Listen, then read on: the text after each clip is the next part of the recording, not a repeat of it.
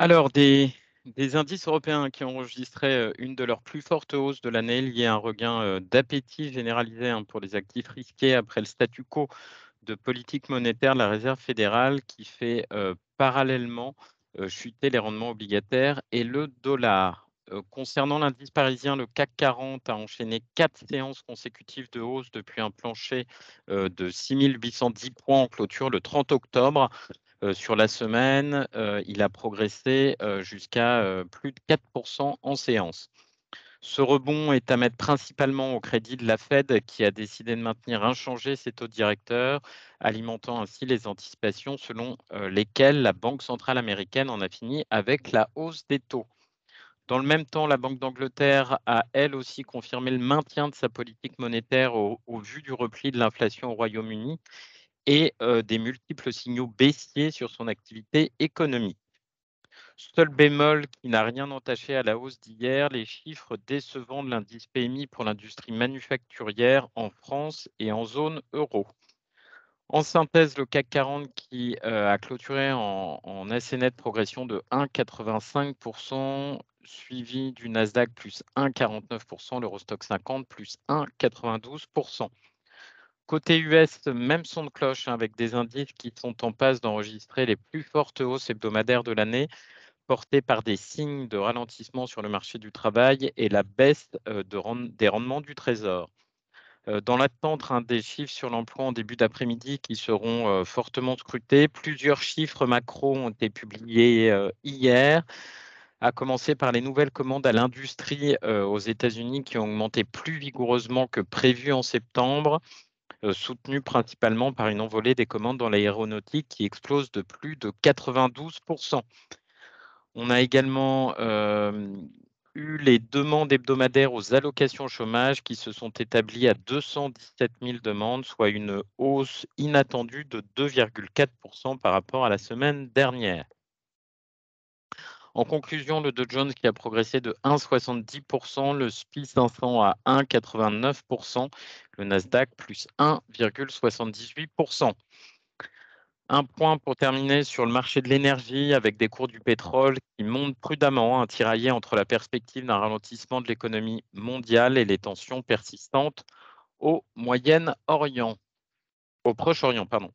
Euh, un point également donc sur la micro, sur les large caps, on retiendra la publication mitigée de la Société Générale hein, pour son troisième trimestre, euh, marqué hein, par une résistance de sa, de sa BFI, banque d'investissement, mais un net repli de ses activités dans la banque de détail en France et des dépréciations qui ont pesé sur le résultat net. AXA qui a fait état hier après bourse d'un de, de, chiffre d'affaires conforme aux attentes pour les neuf premiers mois de l'année, porté par la hausse des primes de son activité assurance dommage. Solvay qui a annoncé euh, ce matin euh, la nomination de Philippe Keren comme futur directeur général, une fois donc euh, que le groupe un chimique belge aura été effectivement scindé en deux sociétés autonomes, Solvay et Stinsco.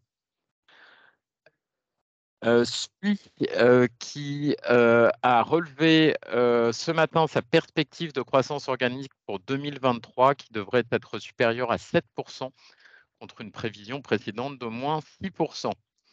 Et j'en terminerai avec BMW qui a fait état d'une hausse de sa marge de 9,8% au T3 pour sa division automobile.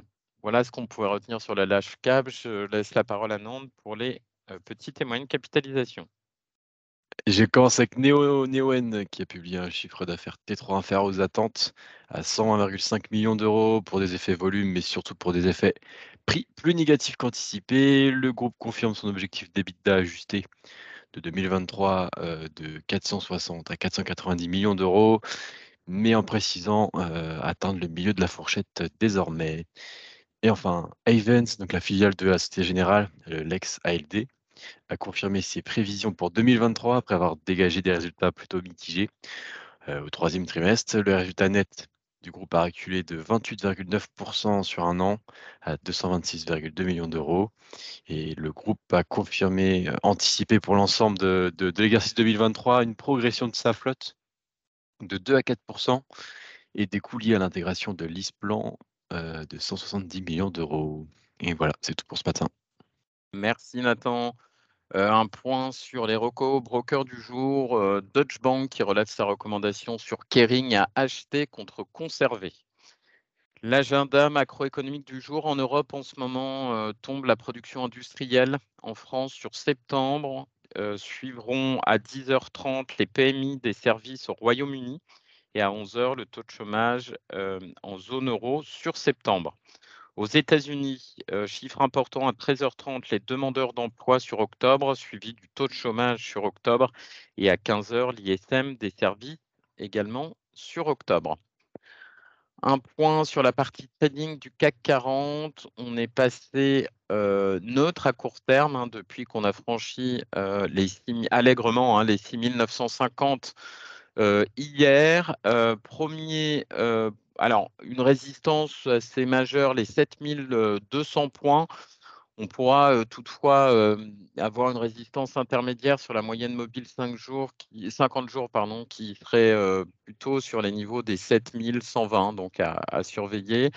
Et vraiment, si on devait s'affranchir de, des premières résistances, le haut du canal, hein, l'oblique, qui se situe sur les niveaux des 7360. A contrario, hein, si le marché devait euh, chuter à nouveau, hein, le premier support euh, important 6950, deuxième support 6800 points, les plus bas récents. Voilà, euh, très bonne séance à tous, bon week-end par avance, à lundi.